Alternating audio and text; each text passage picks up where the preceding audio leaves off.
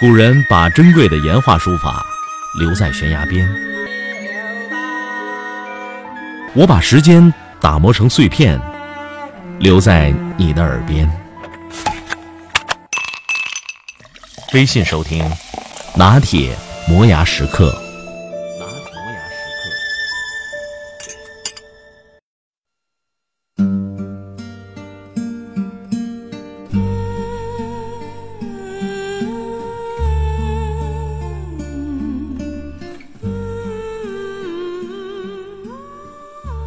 最近，我被一组名为《情书》的系列油画触动。完成这些作品的是一个叫刘义刚的艺术家。画作描绘了几段不朽的爱情，其中有三段印象深刻。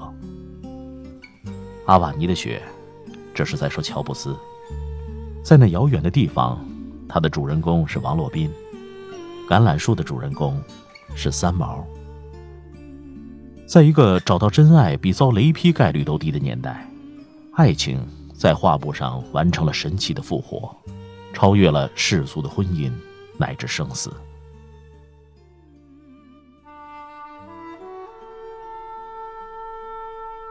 这份动人的挚爱情感属于一个不世出的商业巨子。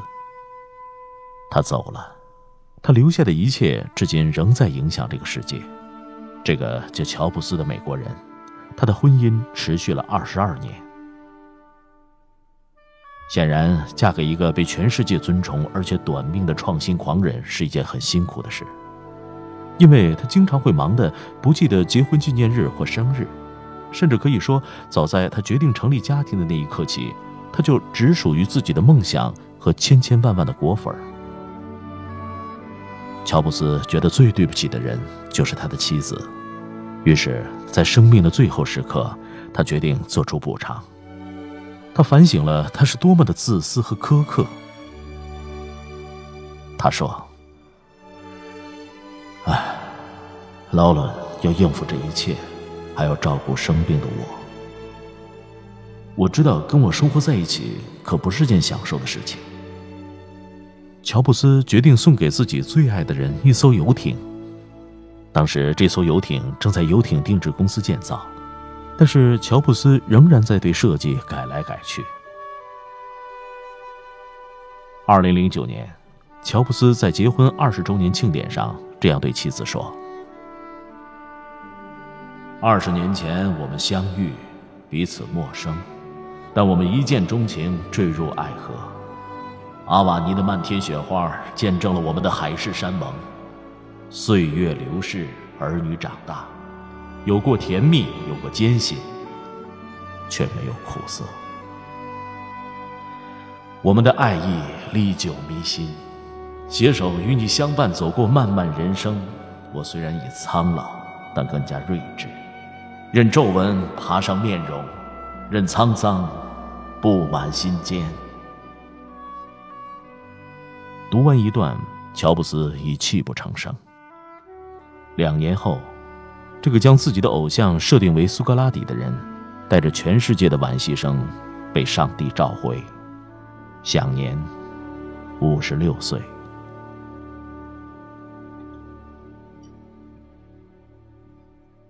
有人说，当今世界凡是有华人的地方，就会有王洛宾的歌曲。一九八八年。这位老人对世界告白：“这是五十年前的故事了，一直埋藏在我的心灵深处。三十岁时不敢说，四十岁时无处说，五十岁的时候又恐惧说，六十岁不想再说了。今天我已经七十岁了，我可以无所顾忌的说了吧。”在金银滩和卓玛姑娘拍电影、看电影的日子里，美丽、聪明、多情的姑娘感情非常投入，我被感动了。虽然语言不通，但爱恋之情是不需要语言的。一九三九年，在导演郑君里拍摄的一部纪录片《民族万岁》中。采风的音乐人王洛宾邂逅十七岁的藏族美少女萨耶卓玛。他们在电影中连续拍了几天的对手戏后，擦出了爱情的火花。甜蜜的时光总是短暂的，他们只相处了三天。电影队要走了，后来王洛宾连续三个晚上猫在住处的房间里伏案写作，于是，世界音乐史上一首不朽的作品，在那遥远的地方诞生了。卓玛后来的婚姻生活并不幸福，她仓促的结婚，又仓促的离婚再婚。一九五四年。三十二岁的萨耶卓玛疾病不治，王洛宾则历经坎坷，甚至蹲过十九年大牢，直到暮年享誉世界。不过，他始终都没有忘记心中魂牵梦绕的女神。当年那份特殊的情书，至今仍被广为传唱，那就是在那遥远的地方。世界上最苦的爱，莫过于双方彼此相爱，却躲避忍耐，最终酿成终生伤害。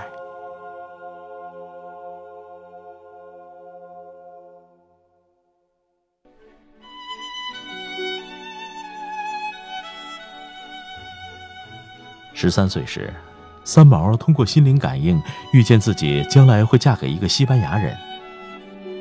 数年后，为了十三岁时的心灵感应和六年后的一次美丽约定，三毛终于冒险踏上了人迹罕至的西非腹地——撒哈拉大沙漠，寻找他梦幻般的爱情。他与大胡子荷西童话般的爱情，像沙漠里洒落的两滴雨水，成为人间凄美爱情里的珍贵孤本。三毛对爱的解释只有两句。他说：“我们不过是想找个伴儿，一同走走这条人生的道路。既然是个伴儿，那就应该时刻不离的交在一起，这样才会名副其实。”但荷西失约了，意外死于潜水。二十世纪九十年代初的一个早晨，三毛在医院的浴室里。用一条咖啡色长筒丝袜，结束了自己的红尘之旅。他身后留下了无尽的感动和唏嘘。很多人说他自私而疯狂，也有人说他唤醒了生命的尊严和自由。问世间情为何物，只叫生死相许。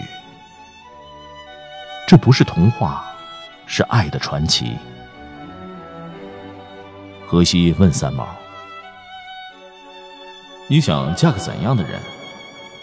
我吗？哼哼，看得不顺眼的话，千万富翁也不嫁；看得中意，亿万富翁也嫁。那说来说去，你总想嫁个有钱的，也有例外的时候。荷西接着问：“如果……”跟我呢？哦，那只要有吃得饱的钱就算了。那你吃的多吗？不多，不多。以后我还可以少吃点不要问我从哪里来，我的故乡在远方。为什么流浪？流浪远方，流浪。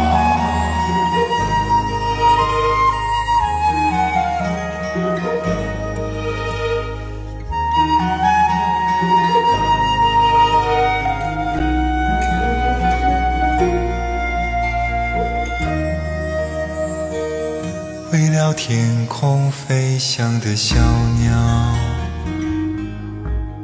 为了山间清流的小溪，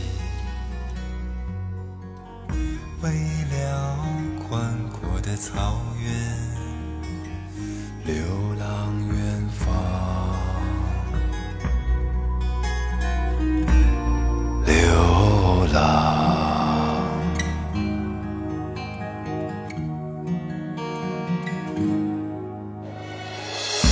还有还有，为了梦中的橄榄树，橄榄树。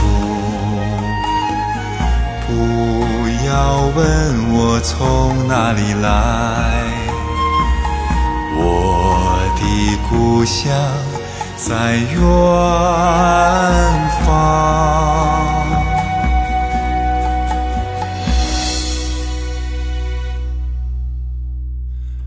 为什么流浪？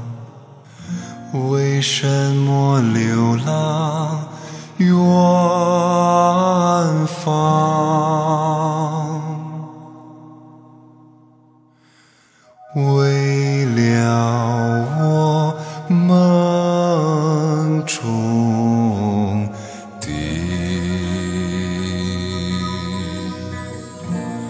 橄榄树。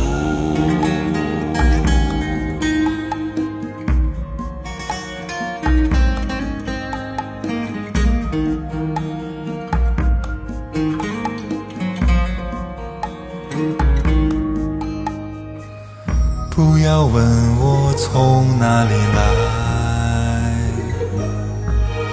我的故乡在远方。为什么流